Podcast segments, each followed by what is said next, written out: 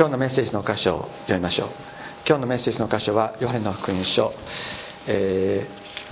ー、20章19節から23節。ヨハネの福音書20章19節から23節。その日すなわち週の初めの日の夕方のことであった。弟子たちがいたところではユダヤ人を恐れて戸が閉めてあったがイエスが来られ彼らの中に立って言われた。平安があなた方にあるようにこう言ってイエスはその手と脇腹を彼らに示された。弟子たちは主を見て喜んだ。イエスはもう一度彼らに言われた。平安があなた方にあるように。父が私を使わしたように私もあなた方を使わします。そしてこう言われた。こう言われると彼らに息を吹きかけて言われた。精霊を受けなさい。あなた方が誰かの罪を許すならそのその人の罪は許されあなた方が誰かの罪をそのまま残すならそれはそのまま残ります、えー、先週と同じ箇所でありますけれども先週はですねえー、たくさん準備をしすぎてこの前半部分しかお話ができなくて今日またその後半部分となります。先週はどういう内容であったかというとイエス様が父が私を使わされたように私もあなた方を使わしますとおっしゃった。そのことについてその宣教の内容ですね。イエス様が私たちを世に使わされるその宣教の内容とその宣教の方法についてそのお話をする予定だったんですけどもその宣教の内容の部分だけ先週はお話をしてそして、えー、今日はその後半のではどのようにして神様イエス様私たちをお使わしになるのかということについてお話をしたいと思います、えー、ちょっとだけ復習するとですね、えー、内容的な部分に関しては罪の許しを宣言するということがその内容であるということなんです。イエス様の十字架の死によって罪が打ち砕かれた。罪の結果である死が打ち砕かれたこと。そして死が打ち砕かれてイエスはよみがえられたということを告げる。でそれは取りも直さずあなたの全ての罪は許されたんですよということを告げることなんですね。あなたの全ての罪は許されましたということを告げ知らせる。これが宣教の内容であるのです。何か頑張ることによって罪が許されるわけではないということですね。イエス様の十字架の死によって全てが許された。そしてイエス様がよみがえられたように私たちも全ての罪を許され肉体の死は経験するけれどもそれは、えー、罪の結果としての死ではなくて永遠の命の扉としての死をくくって私たちは永遠の命に入っていくというそういう祝福が与えられるのだということを告げるわけです。でこれも、まあ、この間お見せしたやつですけども罪の牢屋の中に閉じ込められている。罪を、まあ、この中に入ってる者たちはですねあの罪の結果としての死を経験することになる。それそれこそそれが滅びであるということなんですがイエス様が十字架にかかって贖いの血を流してくださった。それで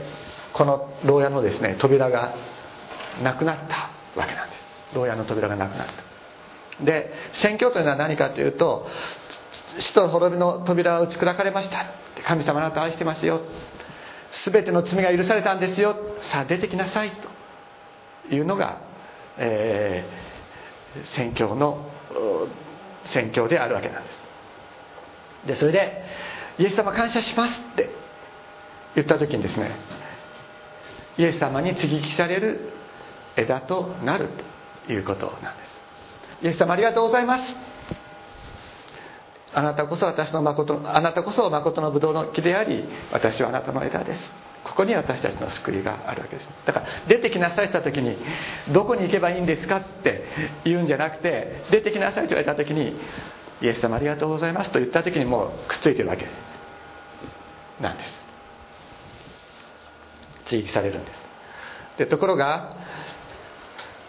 扉は開いているのにイエス様の働きっていうのはそれはもう悪魔の働きなんだというふうにイエス様が働いておられるそれを悪魔と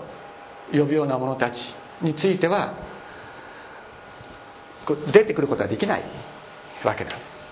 でそれは罪人自身の選択であってこその罪の牢屋の中にとどまり続けることになるわけ。空いてるんですよ。空いてるんだけれどもとどまり続けることになる。でもそういう者たちにイエス様はさらに愛をかけて呼びかけ続けていらっしゃる。精霊を働き精霊の働きによってありがとうございますと言えるように導こうとしておられるわけなんです。でところが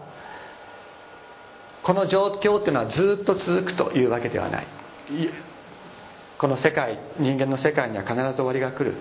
それは聖書が言ってることなんですけども新しい天と地が作られる時全てそれまでの古いものが全て滅ぼされ新たにされる。その時にですね終わりの日死そのもの罪の牢獄これそのものがなくなるわけ。です黙示録の中にの20章14節に死そのもの地獄そのものが滅ぼされるということが言われる。言われてる。つまりこれがなくなってしまうんでこの中にいる人も一緒になくななくなってしまうということになってしまう。こういうふうになってしまうわけです。だからこうならないように私たちは本当に主イエス様の呼びかけに応えていきたいと思うのです。じゃあ今日はここからなんです。でじゃあこの選挙はどのように行われるのかというとイエス様ご自身がおっしゃってる。父が私を使わされたように私もあなた方を使わしますとおっしゃる。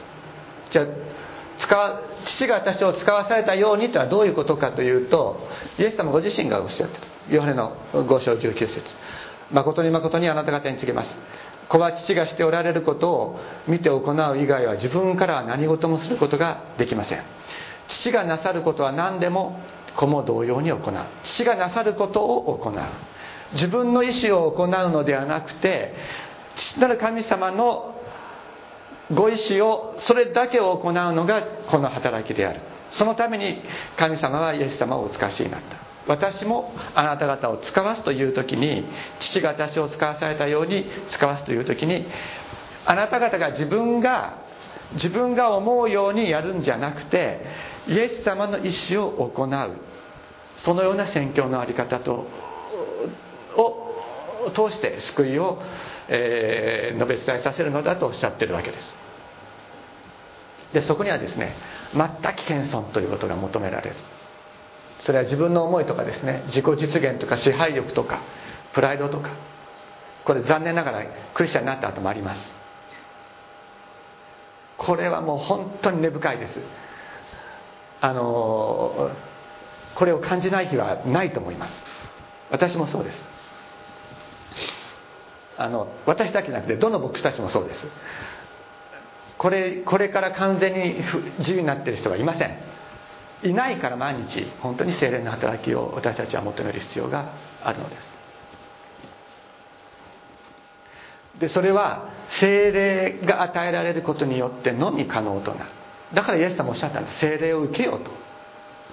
精霊を与えるとおっしゃった。でそれは精霊によってのみ全く謙遜へと私たちは導かれるのであって自分の思いとか自己実現とか支配欲とかプライドとかを求める働きから私たちは解放されていくんですね。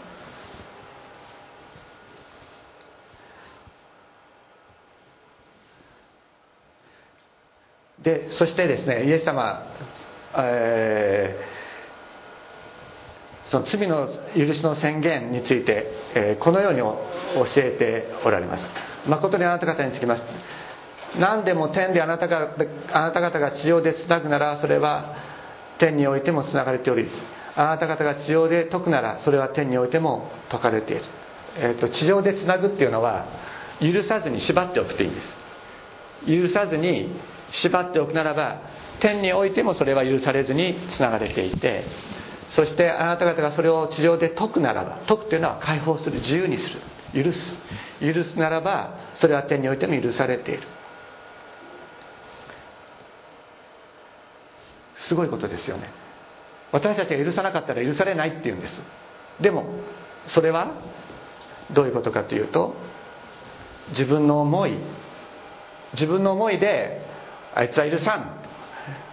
あいつは天国に行っても絶対に許さないとかね。そういうふうに思ったそれが実現するとおっしゃってるわけではない。そこのところはすごく重要です。だからあの教会の長い歴史の中でもね教会の言うことを聞かない人たちにお前は地獄に落ちるとかって言った人たちが確かにいたんです。それはイエス様の思いではないということをここではっきり私たちは確認する必要があります。ここで与えられ私たちが求められているのは全く謙遜であってイエス様が思われることイエス様の身思いを私たちが成していく。それは主は全ての人が悔い改めて救いに入れられることを望んでおられる。それが神様のご意志だと聖書に書いてあるわけです。そしてここに言われてるんです。誠にあなた方にもう一度告げます。もしあなた方のうちの2人がどんなことでも地上で心を一つにして祈るなら天におられる私の父はそれを叶えてくださいます。私もこう小さい時にですねこの言葉知ってたんです。もしあなた方のうちの2人がどんなことでも地上で心を一つにして祈るなら天におられる私の父はそれを叶えてくださいます。夫婦でね一生懸命宝くじ買ってですね宝くじ当たりますようにって言って夫婦でどんなに祈ったとしてもこれ叶えられない。でどうしてだろうなということなんですけどもこれはもう当然なんです。なんでかってこれ文脈このこれが語られてる文脈においてこれを理解しなければいけない。つまりあなた方が天で解くなら地上で解くならそれは天においても解かれている。つまりこの人を許してくださいと。この人はこういう罪を犯してしまいました。しかしよこの人を許してくださいと地上で二人の人間が心を一つにして祈るならばそれは許されるとイエス様はおっしゃってるんです。それがどんな罪であっても。それがどんな罪であってもイエス様はそれは許されるとおっしゃった。ここの言葉の意味はですねそういう意味であるのです。イエス様はこの働きのために私たちをお使わしてくださるというのです。人に向かって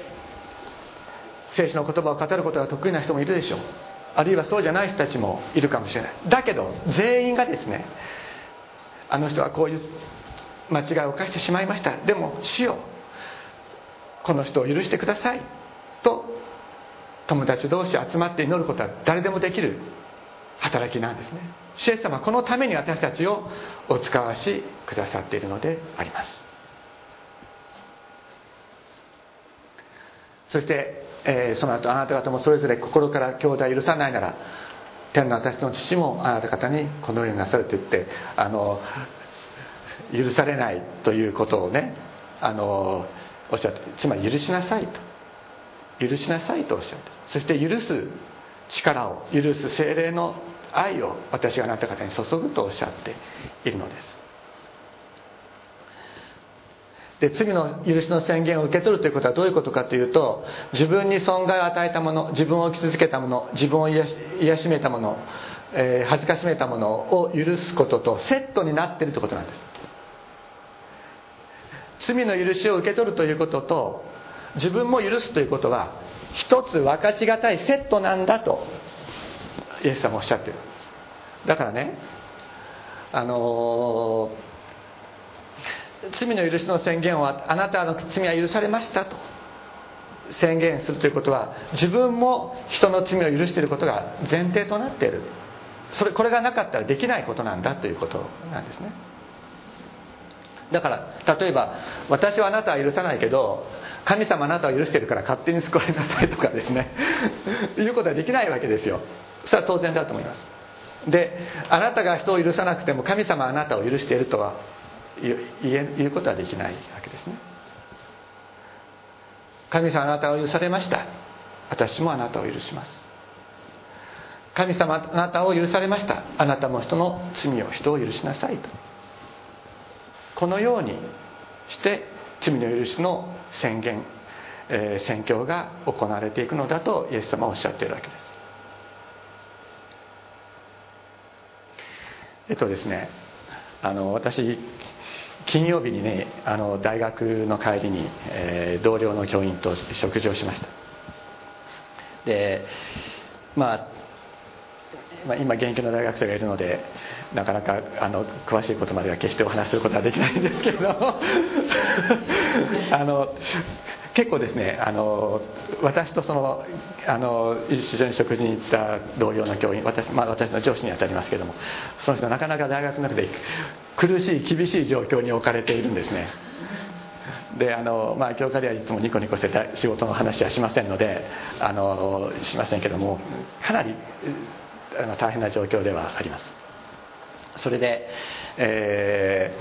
ー、バスに乗って駅で降りてじゃあさようならっていう時にあの立ち話が終わらな終わらなくなっちゃったんですね。立ち話終わらなくなってじゃあまあ食事でもして帰りますかっていうことになったんです。そして、まあ、駅のそばのあので、まあ、食事をしている間にどうしてこういうことになってるんだろうか。ていうまあ話に当然なるわけですよね。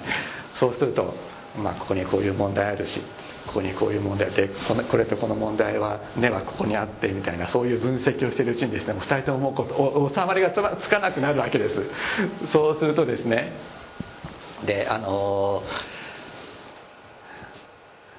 でまあ、それで食事を得て帰ったんですけど私家に帰ってあるさんにた多分「ただいま」って言ったと思いますけども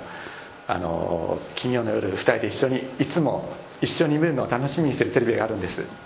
でそれも見ないでね私は上に自分の部屋にもう入っちゃってそれであの下に降りていってあずさに「飯沼さんがくださった美味しいお菓子があるから食べよう」とかって言われてもですね「うんそうだね」とは言ったんですけれども喉に通らない方でそれでまあその日、えー、こう自分の中にこう怒りが満ち溢れてるのを感じました。そしてまあ12時ちょ12時過ぎぐらいに寝たんですけれども2時半に目が覚めたんですね。で2時半に目が覚めても自分の体中に怒りが満ち溢れてるのが分かるんです。もうの心だけじゃなくもう体も脳ももう体中に満ちててもうこうプチって刺したらここからイカがピュッと出るんじゃないかっていうぐらい こうこう満ちてるんです。でそれでねこれまずいっていうことはすごく感じましたけれどもこのままだと自分は絶対病気になると思いました。それであのまあそれ数時間前の話ですよね、まあ、ずっと伏線はずっとあるんですけどもそれで、えー、もしこれが毎日続いてそれがこれが数年間仮に続いて数ヶ月数年間続いたとしたら自分はもう間違いなく病気になると思いました。でも2時半に目が覚めてですねもう全く眠れませんからで起きてそしてあで土曜日はねあの朝から千葉で教えなければいけないのでああ、まあ、どうせ目目が覚めて眠れないんだったら聖書をやるかって言うんで であのちょうどマルコの福音書11章をあのやることになってたのでやり始めたわけです。そしたら何て書いてあるかって言ったらあの立ってあの何でしたっけ？また立って祈っている祈っている時誰かに対して恨み事があったら許してやりなさい。そうすれば天におられるあなた方の父もあなた方の罪を許してくださいますっていうところがもう目に飛び込んできてですね。そしてあのメッセージというか告白をこう書き書き始めるわけで。すあれはもう私が書いたのはメッセージじゃなくて告白なんですね。で告白をこう書き始めるわけ。そしてえー、まあ、こういうふうに書きました。人間にとって最も難しいことは人を許すことでありまた許されることであるかもしれません。自分に危害を加えたり傷つけたり損害を与えた人を許すことは難しいことです。また実質的な損害を受けなくてもプライドを傷つけられたり自分の思う通りにならない、えー、ことそういう場合も同様に許せなくなってしまいます。そんな時人に対する怒りで心だけでなく体中が満たされ夜も眠れなく眠れなくなることが私にもあります。まあ実に実はそのそうだったんです。この日がね。この日がそうだったわけです。しかし怒りとは人を罰したいという思いですからそれに満たされている時神様私を許してくださいということも本当はできなくなっているのです。自分が許されなければならない存在だということを忘れさせる思いそれが怒りです。私は許していただかなければなりません。怒りを手放さなけれ手放さなければなりません。怒っていること自体が私の罪なのです。自分の思いを貫きたい。自分の思い通りに人を裁きたい。そのような思いに満たされた私は滅ぶべき存在です。私はなんと惨めな人間でしょう。人を罰したいという思いによって自分自身が滅んでしまうのです。死をお許しください。私もあの人を許しました。と書いた時にですねイエスよ私はあの人を許しますと言えるような資格のある人間ではありません。ということが分かったのです。もちろん許しますと。いうわけですけども。でもその時に私はあの人を許せるそういう立場にある人間ではないということが分かった。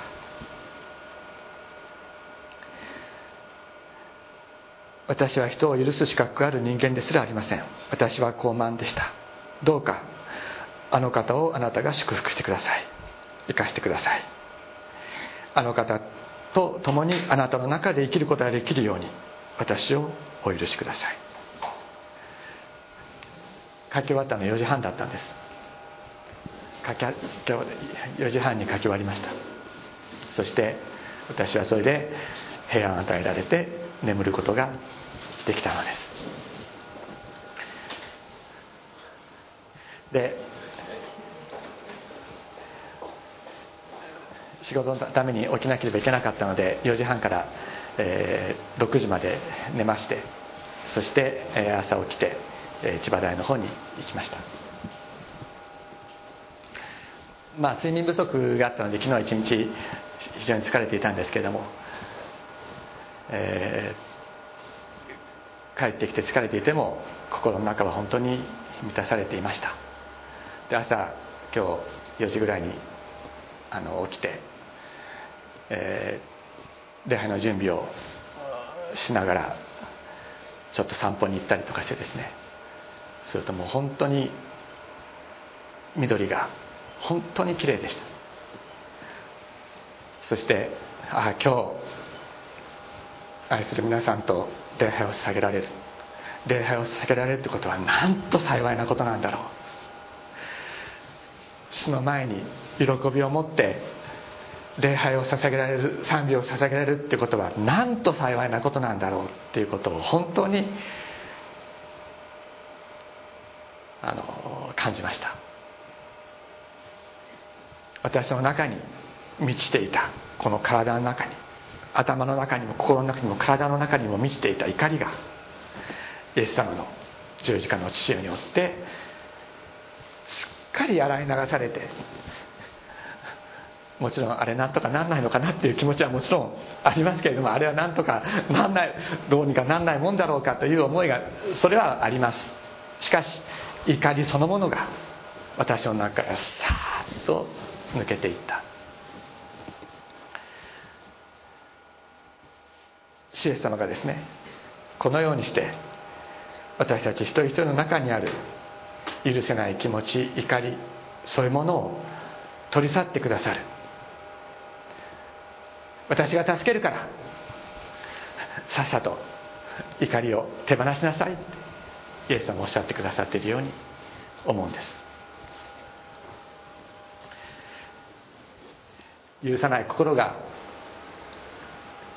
本当にこう満ち溢れている時には心が病むし体全体が病みます。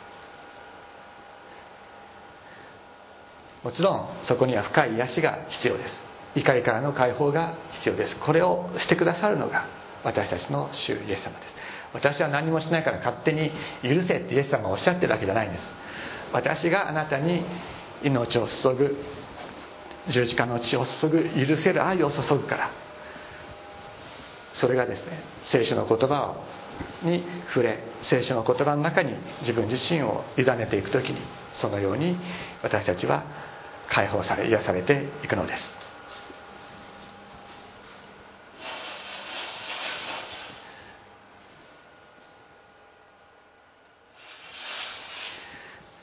主イエス様に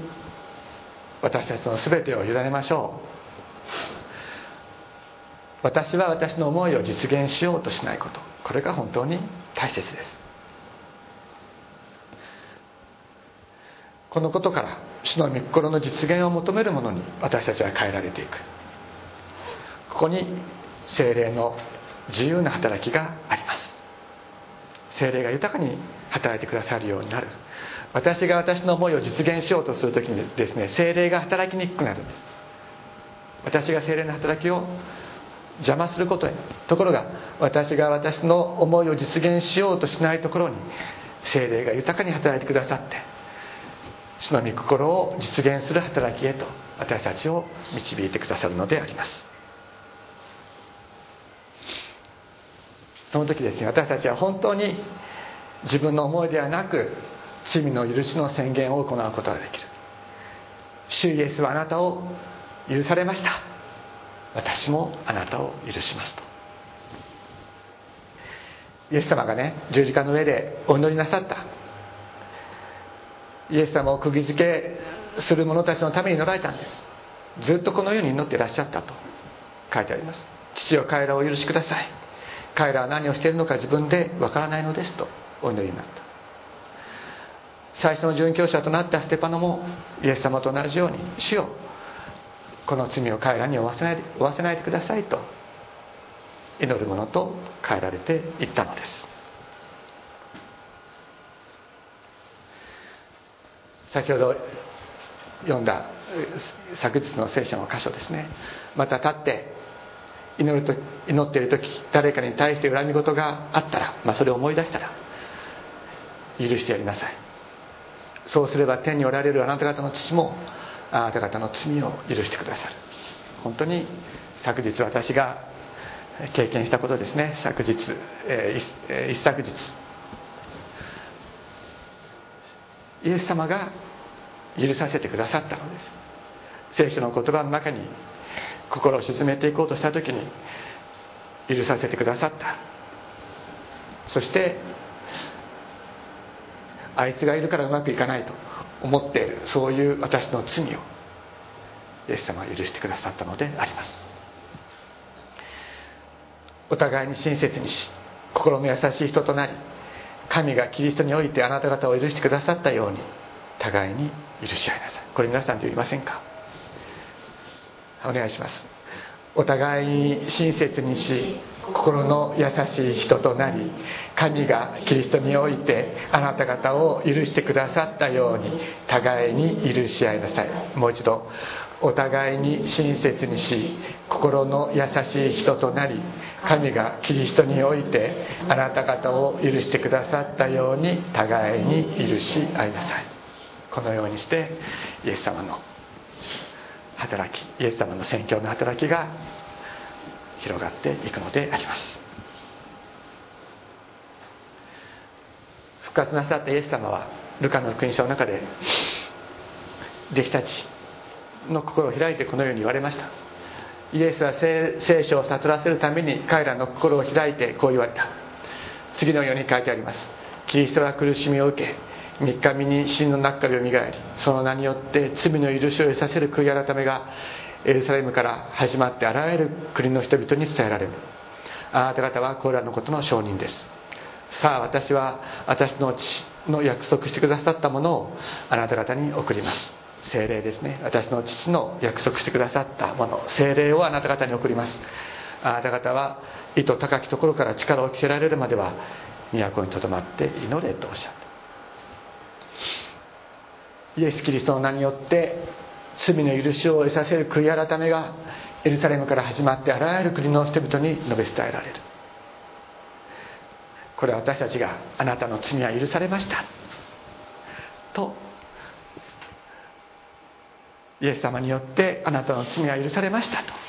宣言していく時。そして私たち自身が人の罪を許しまた自分自身は人の罪を許すことができるような立場になかったんだ。イエス様が許してくださったから今私は生かされているのだということを本当に、え、自覚しながらですねこの罪の許しを得させる悔い改めの働きに私たち自身も召されていくのであります。お祈りをしましょう。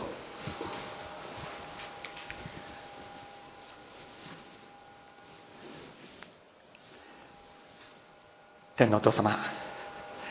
尊い皆を心から褒めたたえます。私たちはつまらないものであるのに本当に心がぶれたり怒りに満たされたりまた悲しみにくれたりするようなものであるのにあなたの一方的な愛と恵みによって心を清められ許され満たされこのようにしてあなたを礼拝することができるものとさせられていることを心から感謝いたします。主よあなたを礼拝できることはなんと幸いなことでしょう。あなたをめたたることができることは